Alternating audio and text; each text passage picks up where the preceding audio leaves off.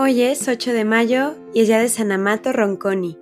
Nació en Saludesio, en la diócesis de Rimini, Italia, en una familia rica. Quedó huérfano de ambos padres y fue acogido por su hermano mayor Jerónimo, pero llegado a la juventud, se ganó el odio de su cuñada por haber rechazado un matrimonio que ella había pactado ya para él. Decidió entonces abandonar la casa familiar y afincado en el monte Orciale, se dio a la construcción de un hospedaje dedicado a la Natividad de María Virgen para dar un lecho a pobres y peregrinos. Para sostener esta laudable obra y las necesidades económicas ajenas, Amato donó en secreto el producto de sus tierras y el fruto de su trabajo de agricultor que recibía trabajando para otros. La religión y su amor por Dios le hizo cometer muchas extravagancias y sacrificios.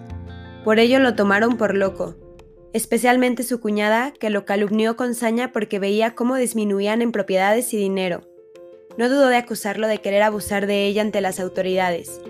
Esto no era grave solo por el intento de abuso, sino también por el incesto.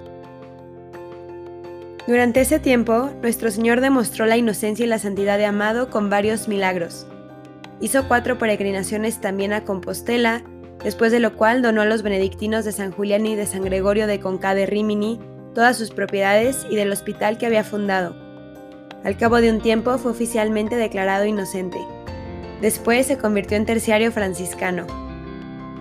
Otros detalles de su vida se obtienen de su testamento, donde se lee que el honesto y religioso hombre, hermano amato de la Tercera Orden del Beato Francisco, propietario y fundador del Hospicio de Santa María del Monte Orciale, junto al castillo de Saludecio, hace solemne cesión de ese hospicio de todas sus propiedades a los benedictinos de San Julián y de San Gregorio de Conca de Rimini, pidiendo al mismo tiempo ser enterrado en la capilla del mismo hospicio. El testamento lleva la fecha de 10 de enero de 1292 y es el único documento que atestigua el siglo en el que vivió el santo. Murió nuestro santo en Rimini en el año 1225. Los procesos de canonización en la Iglesia suelen ser considerablemente largos y el caso del recientemente canonizado San Amato Ronconi es un ejemplo de ello.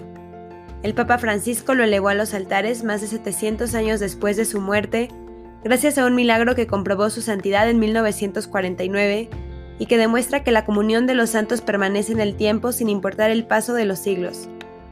Sus reliquias, 657 años después de su fallecimiento, fueron el medio para que una familia pidiera devotamente su intercesión y obtuviera de Dios una curación inexplicable. Y esta es la historia.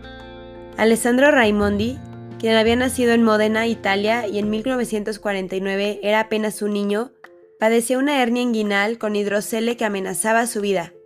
Los médicos ya habían programado una cirugía, el único medio humano para salvarlo de la muerte, cuando un amigo de la familia sugirió una alternativa sobrenatural. Este hombre, Amato Morotti, quien además de llevar el mismo nombre de Lois Santo, había nacido en su misma ciudad, Saludecio en Rimini, ofreció llevar algunas prendas de vestir del niño enfermo al convento en el cual se conservan las reliquias de San Amato Ronconi, un terciario franciscano del siglo VIII. Las ropas del pequeño fueron puestas sobre la urna que contiene los restos del santo y tras ser bendecidas fueron devueltas a la familia,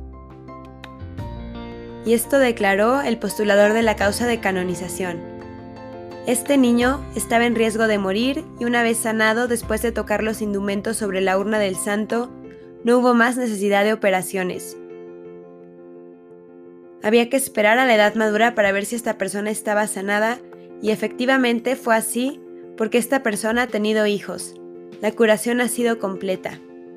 Las evaluaciones del caso, llevadas a cabo por un equipo de expertos en ciencias y de teólogos, ratificadas luego por una comisión de prelados y finalmente aprobadas por el Santo Padre, comprueban la certeza del origen divino del acontecimiento y finalmente hicieron posible la conclusión del proceso en la canonización llevada a cabo el pasado 23 de noviembre.